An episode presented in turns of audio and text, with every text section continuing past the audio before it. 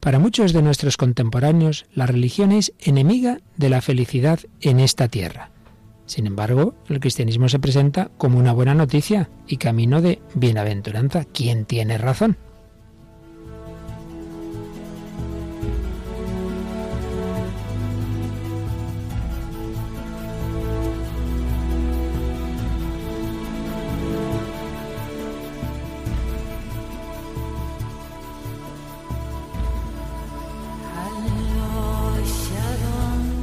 El hombre de hoy y Dios, con el padre Luis Fernando de Prada.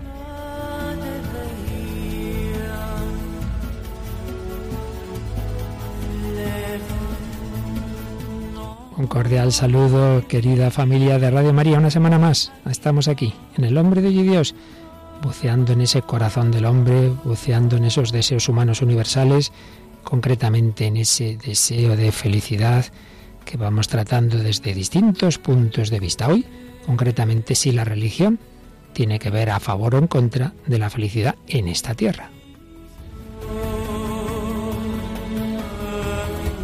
Y nos acompañan dos mujeres felices al control Paloma Niño y al micro Mónica del Álamo. Hola Mónica. Hola padre. Bueno, mujer feliz, ya has curioseado, has preparado muchas cosas para este programa porque además tiene que ver con gente que tú has estudiado de la que luego, si podemos, nos cuentas algo, ¿verdad que sí? Sí, es un tema bonito hoy. Un tema muy bonito, pero como siempre, primero nos has curioseado en los, en los mensajes de las redes sociales, lo que nos han escrito, bueno, algunos de los que han escrito desde la semana pasada. Sí, como siempre tenemos un montón de comentarios, os los agradecemos y destacamos el de José Luis Torres, que dice que sí, que son su, eh, compatibles el sufrimiento y la felicidad, pero con ayuda de Jesús y pues cuenta la historia de su madre, ¿no? Que perdió tres hijos y que él la vio llorar y rezar y superarlo gracias a esa oración. Y luego Maribel Sánchez Conde que cuenta que, el dolor y el sufrimiento nos va puliendo, limando, restando aristas y así una piedra de cristal, por el amor de Dios, se puede convertir en un diamante. Y luego Teresa Amayuelas que dice que le encanta el programa y que lo sigue nada más y nada menos que desde el Congo. Desde el Congo, caramba, no está nada mal. Pues nos alegramos mucho, como siempre, de que a través de Internet, pues Radio María siga, esté llegando a tantos lugares del mundo. Pues vamos a seguir adelante con este tema de la felicidad. Si la semana pasada hablábamos de felicidad y sufrimiento, hoy, y no creo que solo hoy, de felicidad y religión. Traeremos el debate, aunque a fondo ya lo tratamos en otra etapa del programa, pero bueno, hablaremos de ese debate sobre el sentido religioso y el ser humano, si es algo con natural o es algo patológico. Traeremos cine, volveremos a nuestro amigo Inmar Berman, pero también a la película que refleja un diario que tú te leíste hace ya mucho y que nos vas a comentar, ¿verdad? Sí, el famoso diario de Ana Frank. El diario de Ana Frank. Y nos traes música, hoy yo creo que toda ella viene de, de Estados Unidos, ¿no? Sí, eh, una es Bless the Broken Road, que es de Rascal Flats, y luego tendremos alguna otra canción eh, la de Demente, de tercer, que es de un grupo que es Tercer Cielo y, y Anete Moreno. Esa no viene de Estados Unidos, pero sí de América. sí, del otro sí, lado del charco. Y, y, de Irlanda, de nuestros amigos de la Kelly Family, también si, si tenemos ocasión, si nos entra, espero que sí, alguna canción más. Pues esto y muchísimo más en el programa que ahora comenzamos.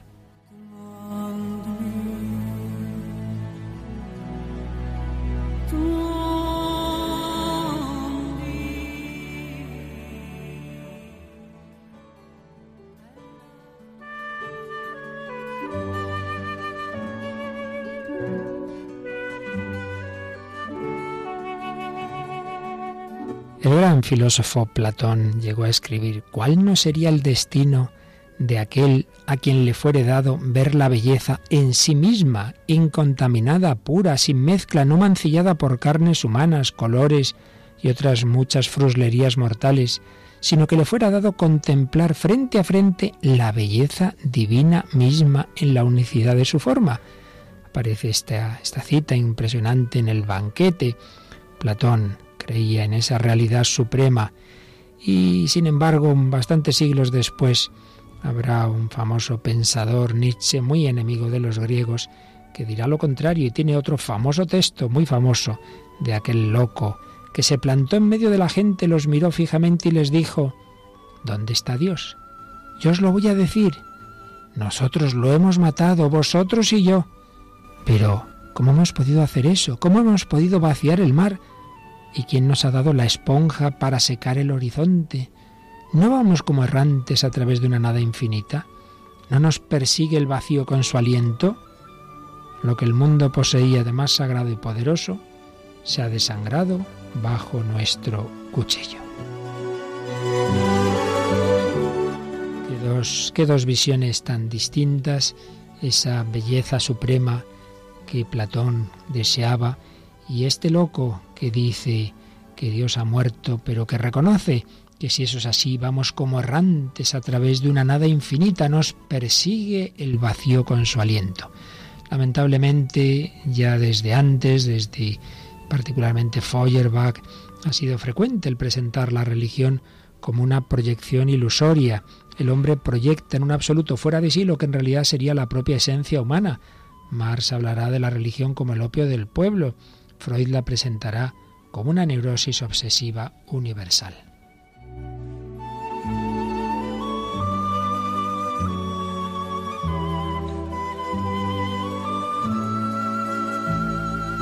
y de una manera más popular, por así decir, aunque haya gente que no se plantee estas cosas a un nivel teórico, pero vivimos en una sociedad secularizada en la que parece que no es necesario Dios, que uno puede ser feliz sin Dios, que uno no necesita pensar demasiado. Pero este gran converso que aquí hace algún tiempo pudimos entrevistar, Vittorio Mesori, que había nacido en ese ambiente secularizado, escribía que cuando acababa sus estudios de ciencias políticas, me di cuenta de que la política solo respondía a las penúltimas preguntas. Mientras las cosas van bien, uno está sano, es joven y posee algo de dinero, la religión le parece algo anacrónico que no necesita para nada. En cambio, para contestar las últimas preguntas, esas que uno se formula cuando está solo delante del espejo o cuando reflexiona sobre el dolor o el mal, la política es claramente insuficiente.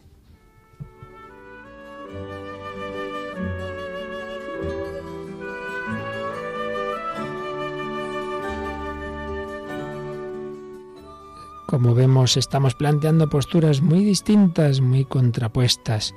Un debate religioso sobre el tema de la felicidad. Para la felicidad, la religión ayuda o es enemiga, nos lleva a la plenitud, es una ilusión, es un engaño. Podríamos hablar de tres posibles posturas sobre el sentido religioso. Una, la de estos autores contemporáneos en la que ese sentido es claramente contrario a la realidad, a la razón, a la felicidad del hombre. Tenemos ahí un poco metido en subconsciente esa posición contraria al fenómeno religioso. Una segunda opción más moderada dice, no, es una opción de la persona, hay gente que le ayuda al ser religioso, hay gente que sí, gente que no, pues igual que hay gente que le ayuda a la música y gente que no, sería algo opcional. Y la tercera que es la que nosotros en su momento aquí profundizamos en ella, pero que recuperamos, es que el sentido religioso está en todo hombre, también en el que dice que es ateo, está en todo hombre. Como todo hombre tiene la capacidad de pensar, aunque luego no piense, es correspondiente a la realidad más profunda de todo ser humano, brota de todo corazón en su deseo de sentido último, de vida y de amor eternos, y contribuye a la felicidad de todo hombre. Pues bien, estas posturas son las que hoy vamos a analizar.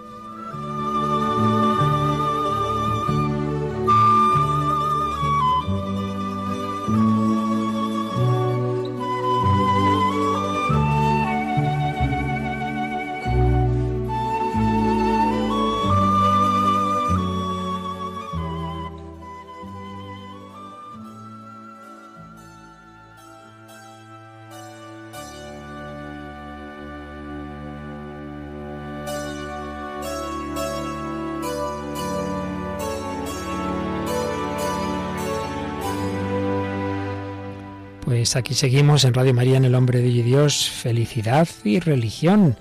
Bueno, Mónica, ya hemos empezado con un aperitivo fuertecito y ese debate entre los que pensamos que la religión nos ayuda a ser felices y los que dicen lo contrario, tú lo habrás vivido muchas veces en la universidad, ¿verdad? Sí, realmente en, todos los ambientes siempre hay alguien escéptico, ¿no? Con todo. Y, y es verdad que yo lo hablaba con un profesor una vez de la universidad, es que escéptico se puede ser realmente con todo, hasta con la evidencia, ¿no? O sea, que uno puede decir, bueno, pues el amor de mi madre, pues bueno, a lo mejor no me quiere, a lo mejor me da esto porque algún tipo de interés, no sé, como que siempre podemos ponernos así, ¿no? Que esa batalla que no se puede entrar a veces en la discusión con el escepticismo porque, como decía, creo que, que Benedicto XVI, ¿no? O sea, la fe pues es una persona, no no al final acabas discutiendo, discutiendo y dices, bueno. Sin embargo, cuando una persona busca la verdad, puede hay personas que la buscan sinceramente y simplemente pues bueno, no han tenido oportunidades o formación, pues esas personas nos dirigimos, desde luego al que no quiera aceptar algo ya puede ver milagros que no va a servir de nada, pero intentando reflexionar y dialogar en serio, en serio como intentamos hacer en este programa, pero vamos primero a precisar un poquito términos. Podríamos hablar en un sentido amplio del sentido religioso, como la capacidad que tiene la razón de expresar su naturaleza profunda en un interrogante último, la última razón de todo, en el fondo, por qué merece la pena vivir, si todo tiene un sentido. Este sentido amplio de, la expresión en sentido religioso, por ejemplo, es el que expresaba el fundador de Comunidad de Liberación, Luigi Giussani. Pero ese sentido religioso se puede plasmar ya en una religión en sentido estricto. Ahí hacemos referencia a la relación del hombre con el ámbito de lo divino, con lo que trasciende a este mundo, con lo sagrado, lo santo, una realidad distinta del hombre. La trascendencia, en la filosofía griega, apuntaba sobre todo a una realidad por encima del mundo visible. En el pensamiento cristiano la diferencia no es entre lo visible y lo invisible, sino entre el creador trascendente y las criaturas, lo que estaría de este lado, de la inmanencia, la trascendencia y la inmanencia. Y entonces el hombre, ser contingente, está vinculado a ese ser trascendente, a ese ser absoluto y necesario.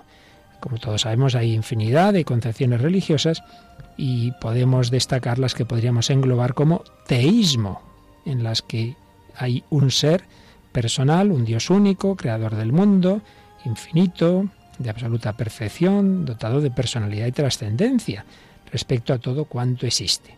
Sentido religioso, una religión, un teísmo, que desde luego es un hecho, podemos decir por lo menos el, en las religiones, universal, universal. Hoy estamos en una cultura en que casi parece que es la excepción, pero es que lo que es la excepción es la cultura occidental, es la única cultura en la historia en la que la religión no está en el centro. A fin de cuentas, como sabes, y tú has estudiado en historia, también Mónica, las civilizaciones se caracterizan, siempre el rasgo fundamental que las caracteriza es la religión de la que, de la que proceden. También a, mí siempre me impresiona en arqueología cuando, cuando uno dice, bueno, cuando el hombre empieza a ser racional, cuando el hombre empieza a ser algo más y que buscan enterramientos, ¿no? Que tiene como cierta trascendencia, o sea que no sabemos si podemos hablar de religión como tal, pero sí, que por lo menos en el sentido que creen que hay una vida del más allá y por lo tanto no se entierra como se entierra un perro, ¿no? Sino pues ese tipo de enterramientos en los que ves claramente signos de que creían en una en una vida más allá. También hay que decir, claro que sí, en este debate y en este diálogo, que la religión, como todo, se puede desvirtuar. ¿Es bueno el deporte? Sí. ¿Es bueno que la gente se mate por el deporte? No. ¿Pero eso es el deporte? Tampoco. ¿Y que en el deporte uno puede dar patadas y hacer trampas? Pues sí, pues mal, ¿qué vamos a hacer? Pero eso no quiere decir que el deporte en sí mismo sea malo. Pues claro está, la religión se puede desvirtuar en fanatismo, en idolatría, fundamentalismo, violencia, superstición, magia, esoterismo, sí, sí.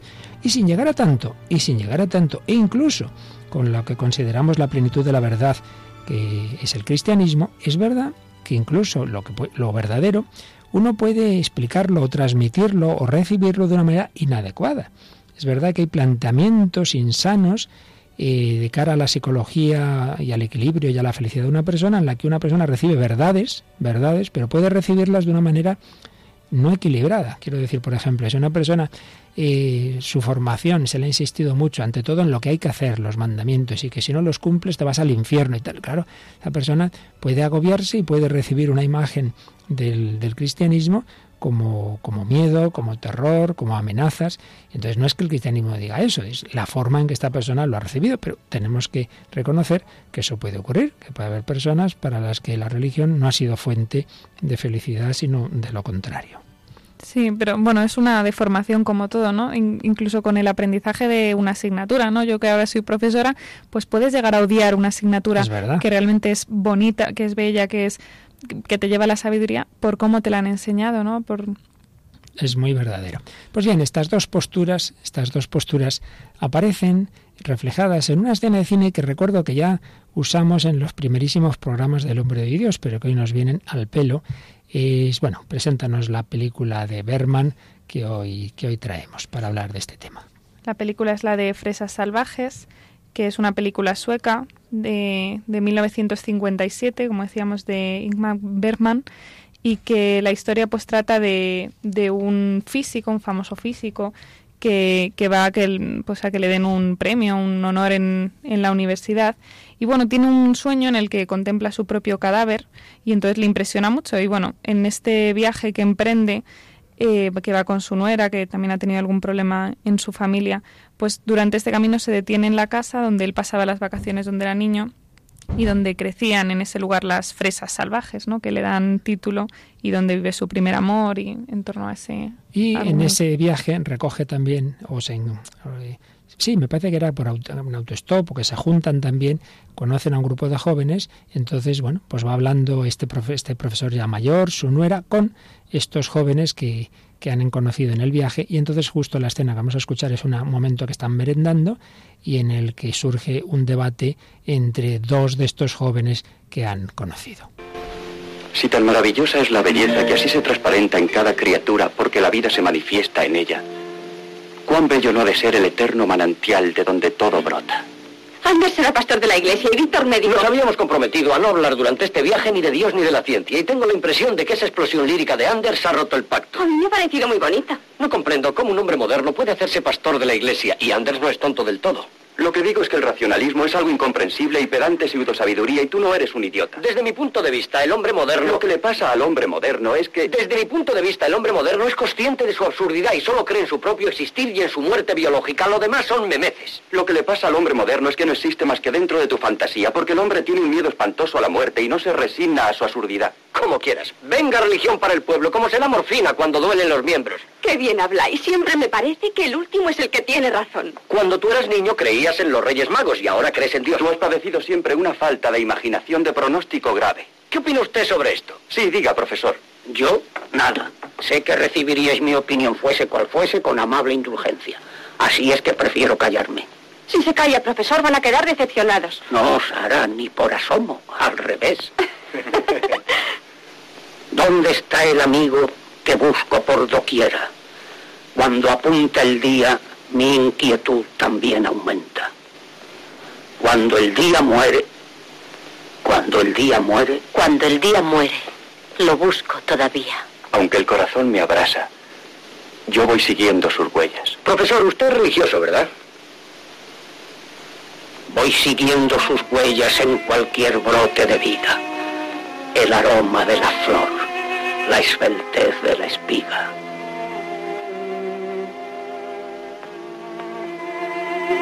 En el suspiro que lanzo y en el aire que respiro, está presente su amor.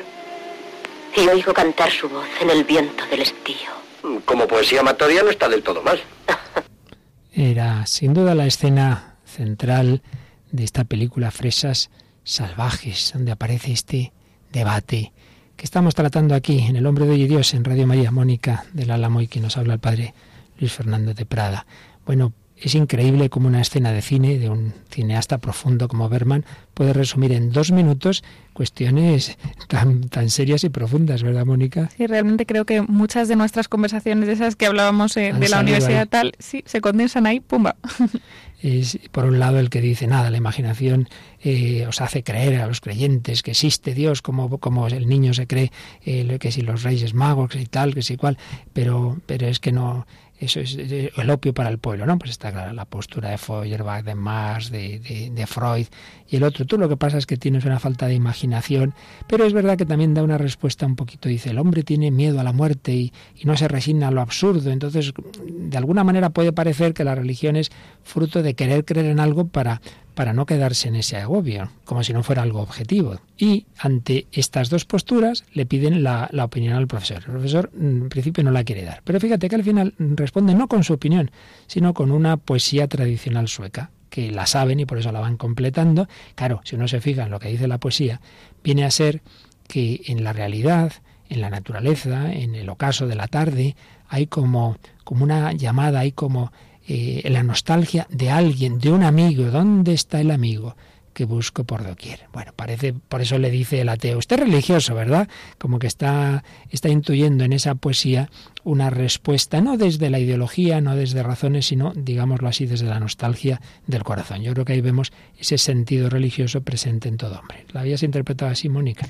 Sí, pensaba que mm, que en, lo que decíamos antes, ¿no? De, los argumentos, de que está, que es verdad que está bien, ¿eh? que, que a veces, pero a veces como que nos quedamos en los argumentos y el que sale con la nostalgia del corazón, o sea, con lo que todo hombre desea, o sea, incluso el más racionalista, el más escéptico, luego cuando llega a su casa se tiene que enfrentar a su vacío, ¿no? O a su, o sea, a lo mejor repito mucho esta idea mm. en los últimos programas o pero bueno, en el fondo creo que no sé, a veces cuando nos metemos en estos círculos intelectuales, pues en la universidad acabamos pues hasta arriba de debates y luego dices, bueno, y en el corazón de cada uno qué falta, ¿no? Y la poesía, el arte a veces llegan ahí donde no llegan los argumentos. De hecho, hay una, una idea de, de Víctor Frankel que cita a su vez a, Goethe, si no me equivoco, eh, que viene a decir algo muy parecido a lo que tú nos estás diciendo. Decía Goethe y cita a Frankel, quien posee arte y ciencia tiene también religión.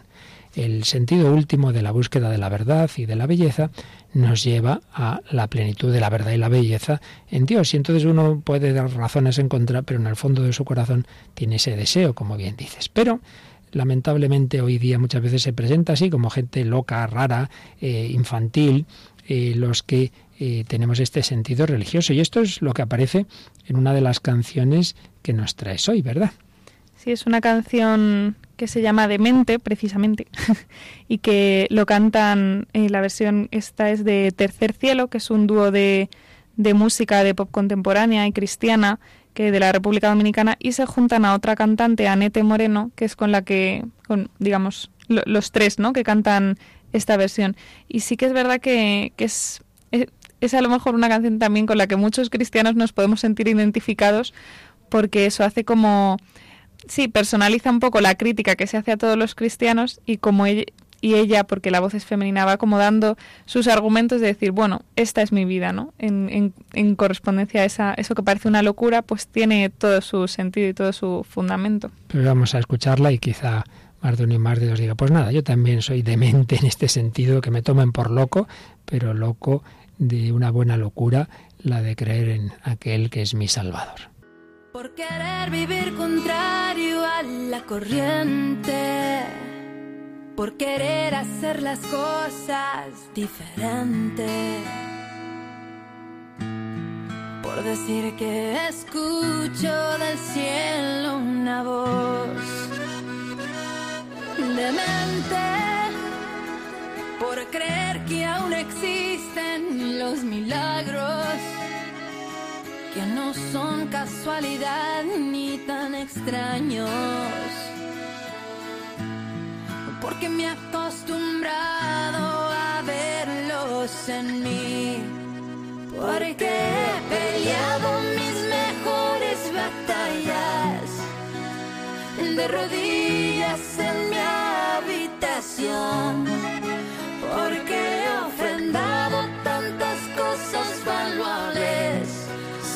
esperar nada.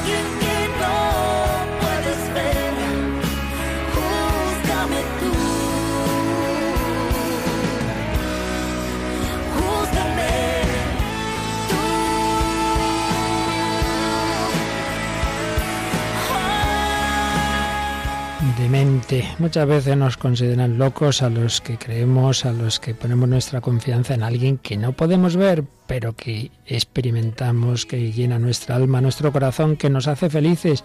Por otro lado, eso no va contra la razón, como hemos visto en muchos otros programas. Pero hoy nos estamos fijando en este aspecto de plenitud de la vida, aquí, en Radio María, en El Hombre de Hoy Dios. Mónica del Álamo y quien nos habla el Padre Luis Fernando de Prada, profundizando en este tema de la felicidad.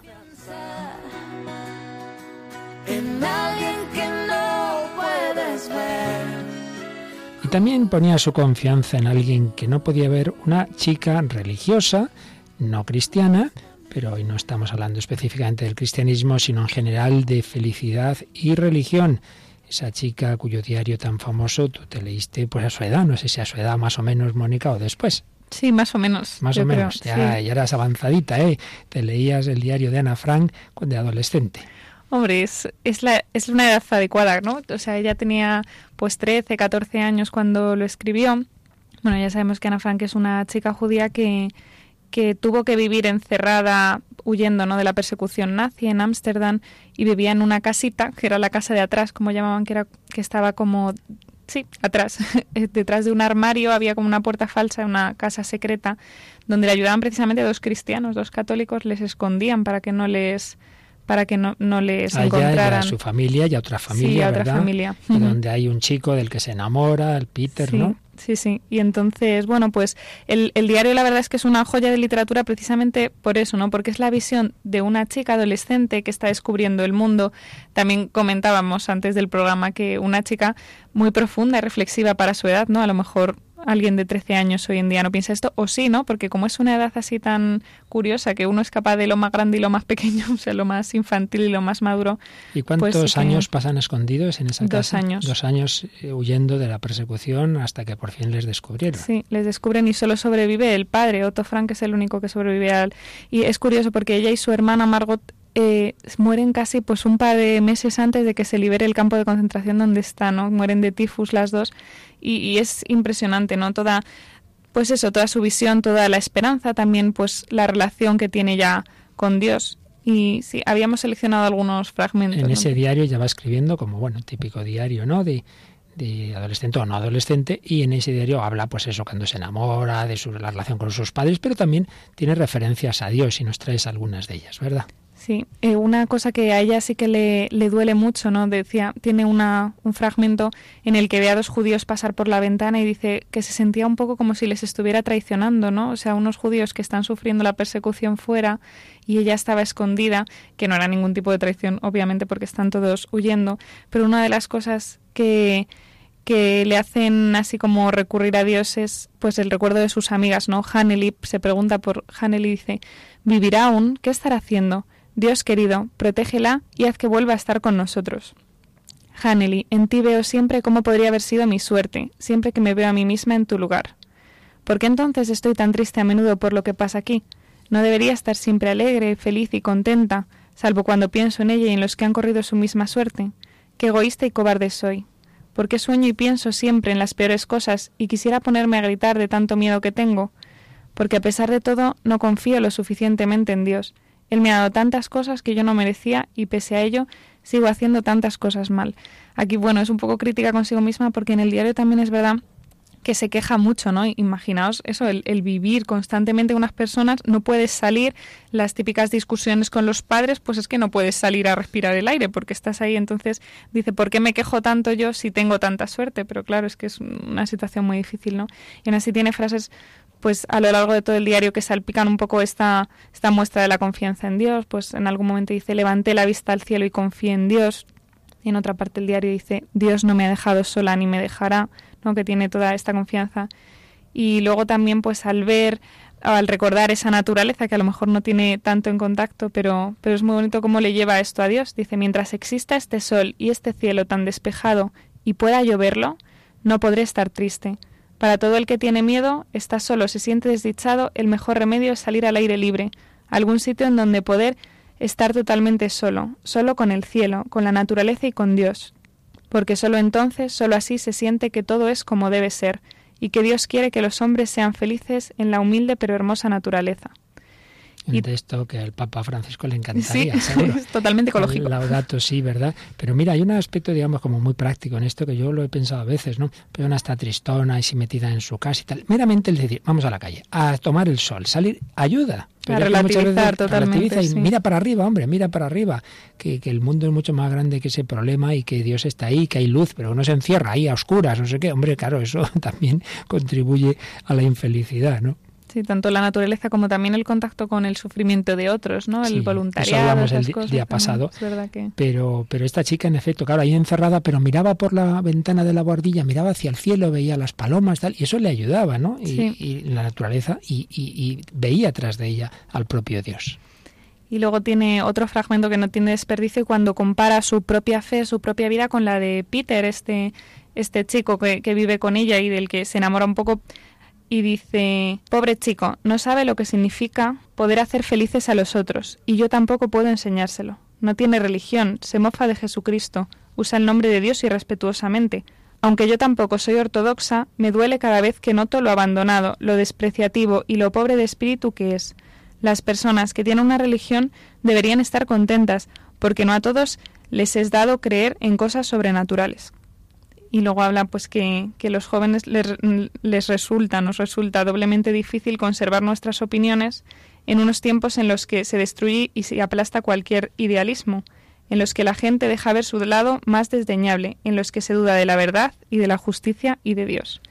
Que es un pensamiento realmente profundo para un adolescente, ¿no? Sin duda que sí, una chica profunda y una chica que, yendo un poco al tema que hoy nos trae, pues veía cómo ah, en esa situación difícil evidentemente Dios le ayudaba, Dios le, daba esa paz, esa felicidad que no veía en ese otro chico. Y precisamente esto es lo que aparece en el diálogo eh, de una película, de una de las películas que ha llevado al cine el diario de Ana Frank. Están hablando estos, estos dos chicos. Entonces escuchamos este, este diálogo entre, entre Ana Frank y Peter en una de las versiones cinematográficas de, de este diario.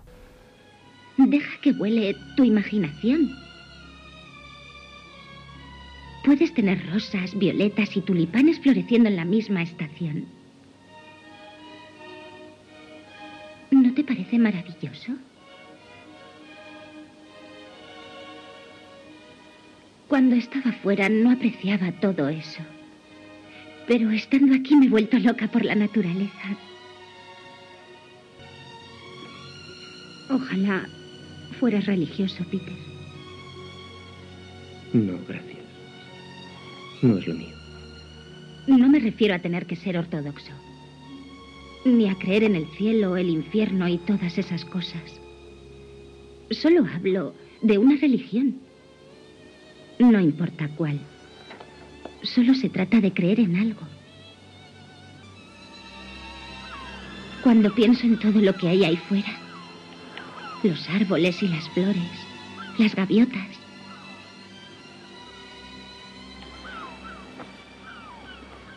cada vez que pienso en tu fortaleza y en la bondad de la gente que conocemos, cuando pienso en todas esas cosas buenas dejo de tener miedo.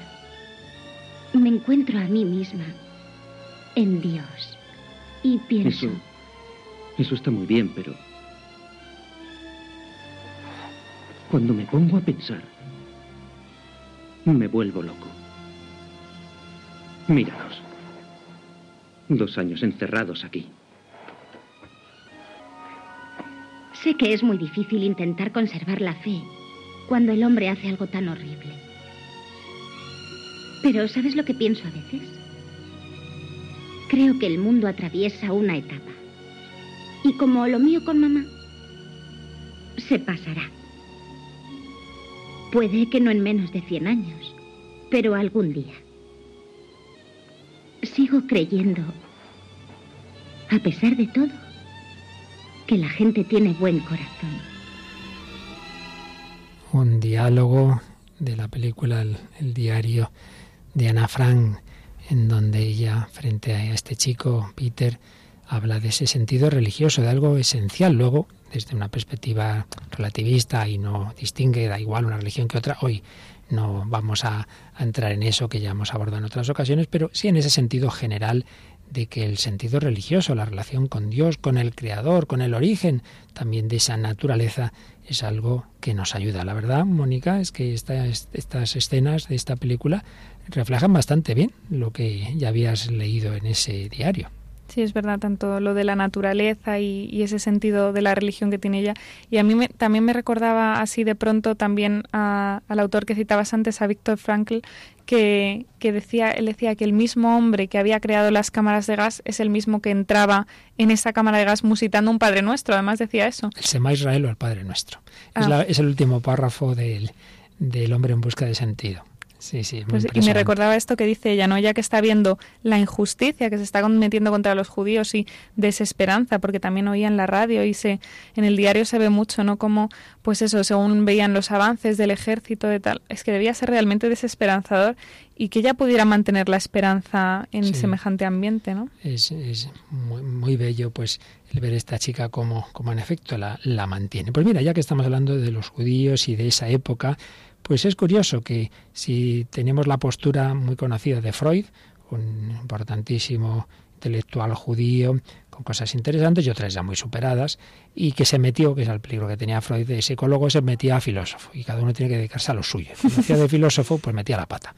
Entonces se pone a filosofar y a generalizar y a decir que, claro, él había conocido personas eh, neuróticas eh, con un sentido religioso deformado. Y de ahí ya saca que toda religión es neurótica. Hombre, eso me parece a mí que es un salto un poquito arriesgado, ¿no? Pero lo que se sabe menos es que de los discípulos de Freud, muchos enseguida estuvieron contra él en este tema, empezando por quien quizá era su discípulo predilecto, Jung. Jung se distanció por completo de su maestro. Él estudió muchísimo más que Freud a otros pueblos. Freud prácticamente no salió de Viena. Luego ya se fue a Inglaterra cuando empieza la persecución a los judíos, pero no hizo un estudio a fondo, como si en cambio Jung conoció muchas culturas. Y entonces se dio cuenta de que en todas las culturas y en todos los pueblos hay una especie de instinto religioso que él la veía hasta como parte integrante de la psique humana decía que los hombres son naturalmente religiosos. Luego también un sentido religioso muy amplio que, que ahí cabía todo para él, ¿no? Pero en lo que hoy nos interesa, él veía ese sentido como algo básico.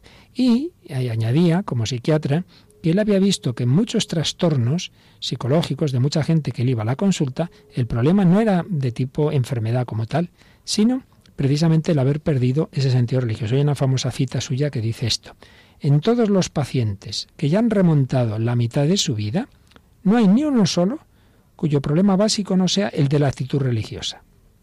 Todos adolecen, en última instancia, de lo que las religiones vivas han dado en todo tiempo a sus creyentes, y ninguno está realmente curado mientras no recobra su actitud religiosa lo que naturalmente añade nada tiene que ver con la confesionalidad o la pertenencia a una iglesia. Él no se mete ahí si sea esta religión, esta otra, pero lo que sí él dice como psiquiatra es que su experiencia es que muchas personas que le van con trastornos dicen que le falta a usted no es eh, esta sustancia que le voy a dar una pastilla, no, lo que le falta es un sentido de la vida que otras, que normalmente la gente la tenía por una religión. No tiene religión, fíjate, dice lo contrario. Pero es que volviendo a Víctor Frankl, este ya sí que le acaba de dar la vuelta a su maestro Freud porque dice que en todo ser humano hay una especie de inconsciente espiritual y dice, bueno, igual que Freud decía que todos tenemos un, un, inconsciente, que, una tendencia inconsciente y muy arraigada en nosotros, que sería la libido, ese deseo de placer, especialmente sexual, pero en general deseo de placer, y que si se reprime sin más puede generar neurosis, yo digo que también existe en el ser humano algo, no la libido, sino la religio, un sentido religioso, y si se reprime genera neurosis. O sea, es que justo lo contrario de lo que está diciendo Freud, ¿no? Dice, no solo existe una libido inconsciente o reprimida, sino una religio a sí mismo inconsciente o reprimida. No pocas veces el hombre neurótico acusa una deficiencia. Su relación a la trascendencia se halla perturbada.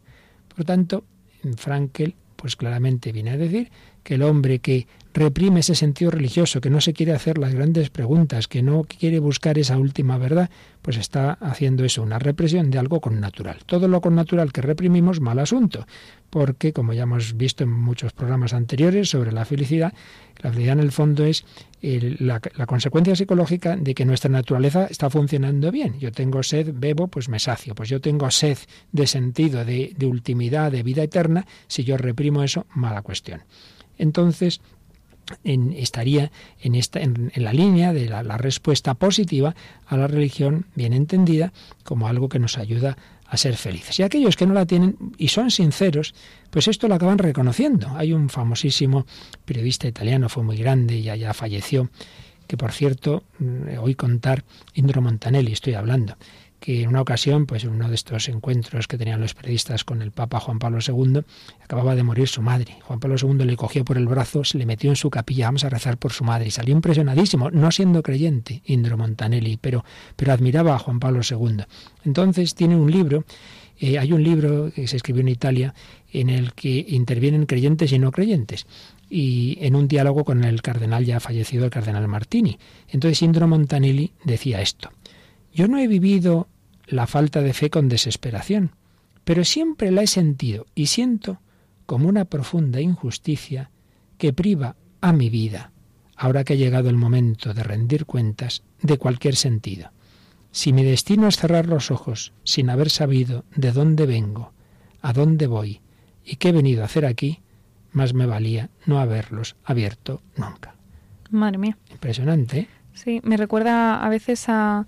Esto yo sí lo he oído de padres de catequesis que a lo mejor es verdad que no tenían fe y que yo me enfado. Digo, pues la incoherencia de los padres. Y estos decían, es que no quiero privar a mi hijo de, de lo que me han privado a mí, curiosamente, ¿no? O sea que es verdad que obviamente esto no es la opinión generalizada, pero sí que me ha impresionado de haberlo oído también de otros catequistas, decir es que a mí, al no darme la educación, me han privado de la capacidad de... Sí, la capacidad religiosa, no sé cómo... O sea, una generación de padres que dicen yo no tengo fe, pero ojalá la tenga mi hijo, lo que yo no he tenido, ¿no? Sí, o por lo menos esa posibilidad de elegirla Por la formación. O sea, como Sí, si sí, que a esto- veces se, se retrasa, como diciendo, no, cuando sea mayor que elija, ellos dicen, no, es que ahora que soy mayor ya no puedo elegir como si lo hubiera recibido antes. Esto ¿no? se va dando cada vez más y también se da a veces caso de niños que llegan a los 8 o 9 años y dicen yo quiero ser cristiano, yo quiero bautizarme y, y no me lo han dado mis padres, ¿no? Y cada vez hay más casos así en las parroquias. Está claro que el hombre sin Dios le falta algo. Hay un ensayista español, Luis Racionero, que lo define esto con una frase así un poco original. Dios ha muerto, Nietzsche ha muerto y yo no me encuentro muy bien.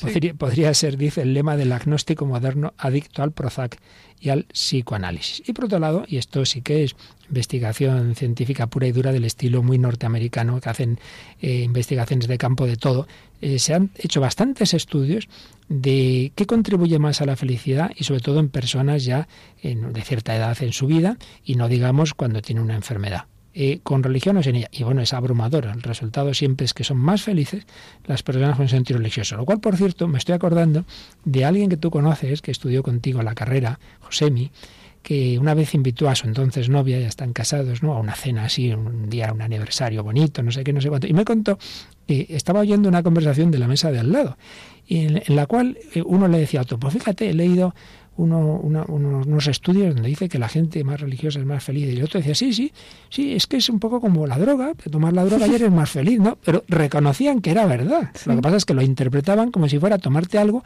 que, que es falso, ¿no? Pero, pero eso está ahí, el dato está ahí, ¿no? Por eso, en el, en el lado contrario, podemos encontrar testimonios como, por ejemplo, el de Valencén, un jesuita francés, que dejó escrito esto. Si por un imposible, en mi lecho de muerte, se me hiciese manifiesto que me he equivocado, que no hay otra vida, que no hay Dios, no lamentaría haberlo creído. Pensaría que ha sido un honor para mí haber vivido creyéndolo, que si el universo es absurdo y sin sentido, peor para él, y que el fallo no está en mí por haber pensado que Dios es, sino en Dios por no ser. Es decir, en el fondo todos estos testimonios vienen a responder que es más feliz, que es la pregunta que nos hacemos, la vida con alguien, la vida con el Creador, la vida con nuestro último destino, la vida con aquel que nos invita a la felicidad eterna. Otra cosa es que podríamos desear algo que ojalá exista y no existiera. Esto ya hablamos en su momento, las razones para creer, ¿no? Pero aquí lo que creo que está claro en el programa que hoy estamos afrontando es que sin duda la vida es más feliz con Dios. Bueno, íbamos a hablar, pero como es tan importante y tú lo conoces muy bien, Mónica, de alguien que descubrió justamente esto, vivir con una fe peque- muy pequeñita de, de niño, perderla después y al final encontrar la fe católica, que es Chesterton. Nos hablarás otro día, pero al menos un minutito en que nos digas esa evolución suya, porque hay una frase muy curiosa de esas que soltaba Chesterton así a lo bruto. ¿Por qué se ha hecho usted católico? Dice, para ser feliz. Caramba, lo, lo dejó claro, ¿no? ¿Qué nos dirías en dos minutitos sobre él y otro día nos lo cuentas con más calma? Bueno, realmente su primer contacto con la religión pues sus padres eran anglicanos, pero así una fe un poco superficial, ¿no? Entonces él, bueno, pues le bautizan tal, pero jamás, digamos, se cultiva eso. Sin embargo, él sí que tenía como, al parecer, una sensibilidad a lo religioso, pues tenía ciertos dibujos, dibujos de la Virgen, dibujos de la Navidad. La Navidad le, le atraía mucho todo, el, todo este concepto. Sí, o sea, el arte por una parte, porque él dibujaba así mucho, pero, pero también lo, lo religioso. Y luego digamos, va perdiendo esta fe, la juventud tiene una juventud complicada y, entonces se vuelve así muy, muy agnóstico y además materialista, materialista sería poco, ¿no? Digamos que se vuelve como mm, mm, creyente solo en el pensamiento, llega a dudar hasta de la materia. Y, y luego por, por alguna extraña razón que a lo mejor podemos concretar en un viaje que tuvo a, a, Italia, ¿no? Es un contacto con la belleza, con a él el arte, ¿no? El, artista le, conmovía muchísimo y la belleza allí de Roma le hace pensar mucho, ¿no? En la trascendencia, en Dios, en la religión y también eh, muy fuertemente su mujer, su, la, chica de la que se enamora, Frances Bloch, que era una, una cristiana anglicana muy practicante, muy comprometida y eso le sorprendía mucho porque todos los creyentes que había conocido eran muy incoherentes y, vamos, que no practicaban, ¿no? No estaba muy acostumbrado. Y también la relación con, con Frances le cambia totalmente y, vuelve, digamos, a esa fe anglicana de sus principios de, si se puede hablar así, bueno, porque sí que es verdad que el ambiente era, pues de alguna manera religioso, aunque fuera superficial. Y luego, pues es un camino muy bonito el que sigue al catolicismo, ¿no? Un camino muy racional, pero también eso muy marcado por, por la belleza, por el encuentro con personas concretas, el padre O'Connor, que será pues su modelo para escribir los relatos del padre Brown, estos tan famosos, pero sí un modelo, mm, sí, gente con la que se encuentra, personas, ¿no? Y, bueno, ya lo explicaremos más despacio en algún momento y si hay oportunidad, pero sí que es bonito esto como... En dos semanas. Como él da el paso a a su conversión al catolicismo y tarda tanto, tarda tanto en convertirse, porque creo que hasta el, pues no me acuerdo qué año ahora mismo, pero hasta los 40 hay, no, no toma ese paso, no da ese paso.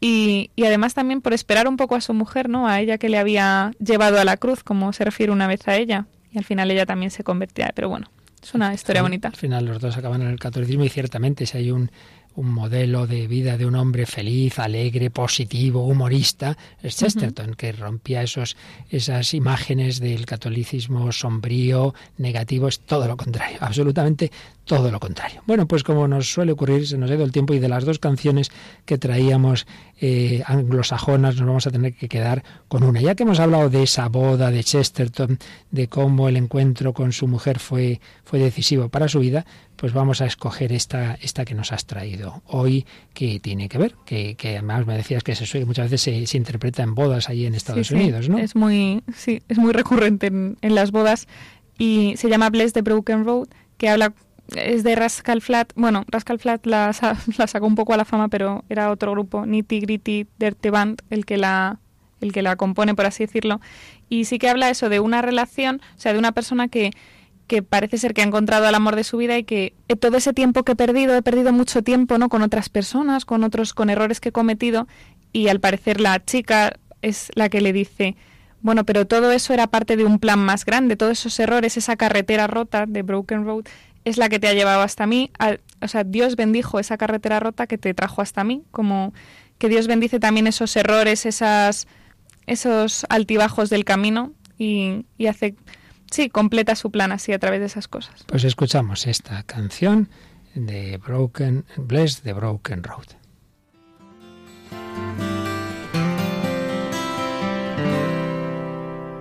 I set out on a narrow many years ago, hoping I would find true But I got lost a time or two, wiped my brow and kept pushing through. I couldn't see how every sign pointed straight to you. Every long, long string led me to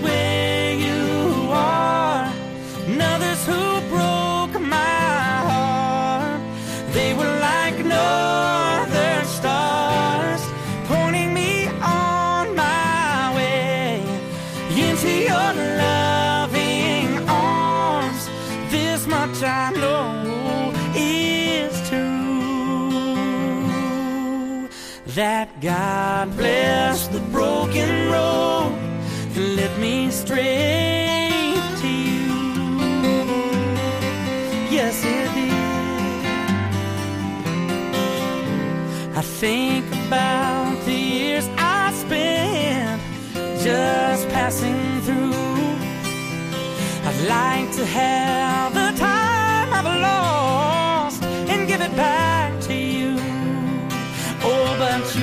smile and take my hand. You've been there, you understand. It's all part of a grander plan that is coming true. Dios saca bien del mal esas carreteras rotas, muchas veces nos acaban llevando al destino, el último destino, el encuentro con la verdad, la belleza, el amor. El Señor se sirve de todo. En una ocasión el Papa Benedicto XVI recordó una anécdota que le había contado un obispo. Una mujer no cristiana, muy inteligente, comenzó a descubrir la música de Bach, Händel, Mozart.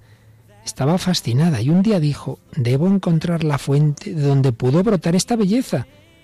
Esa mujer al final se convirtió al catolicismo porque había descubierto que esa belleza tiene una fuente y la fuente es la presencia de Cristo en los corazones, el Dios bello, verdadero y bueno que se nos ha hecho presente en el mundo.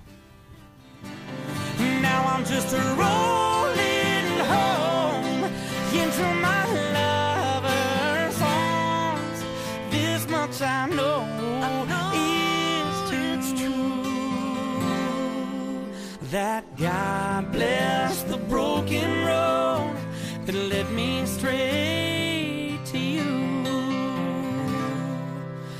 That God bless the broken road.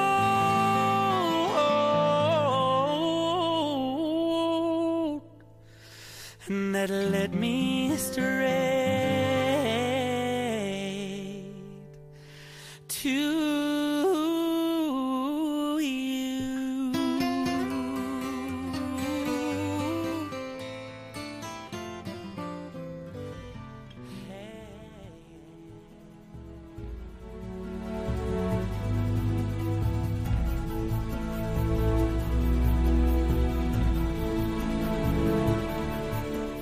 Pues así terminamos esta nueva edición del Hombre de Dios. Que felicidad y religión. Bueno, no hemos hecho más que empezar, seguiremos con el tema y está aquí en el control Paloma Niño. ¿Qué tal? ¿Te ha gustado el programa? Sí, me ha parecido muy interesante. Yo estaba aquí de espectadora, así que muy bien, he aprendido muchas cosas y además que ha sido un tema muy bonito. Claro que sí. Y mira, se nos ha tenido que ir corriendo sin despedirse Mónica. Tenía hoy más prisa de lo normal.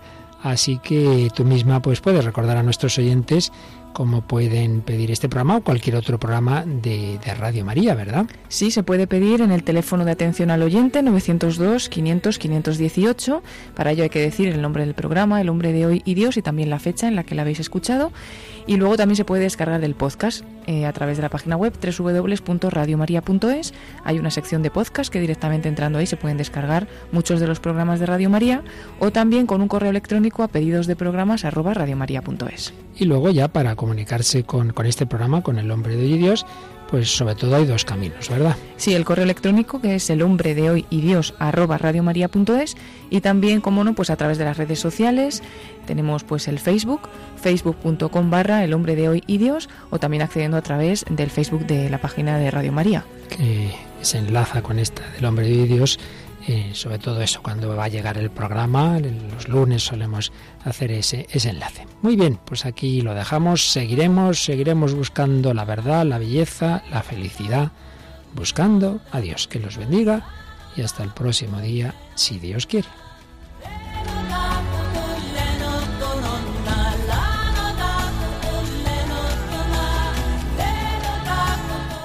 Así concluye El hombre de hoy y Dios un programa dirigido en Radio María por el Padre Luis Fernando de Prada.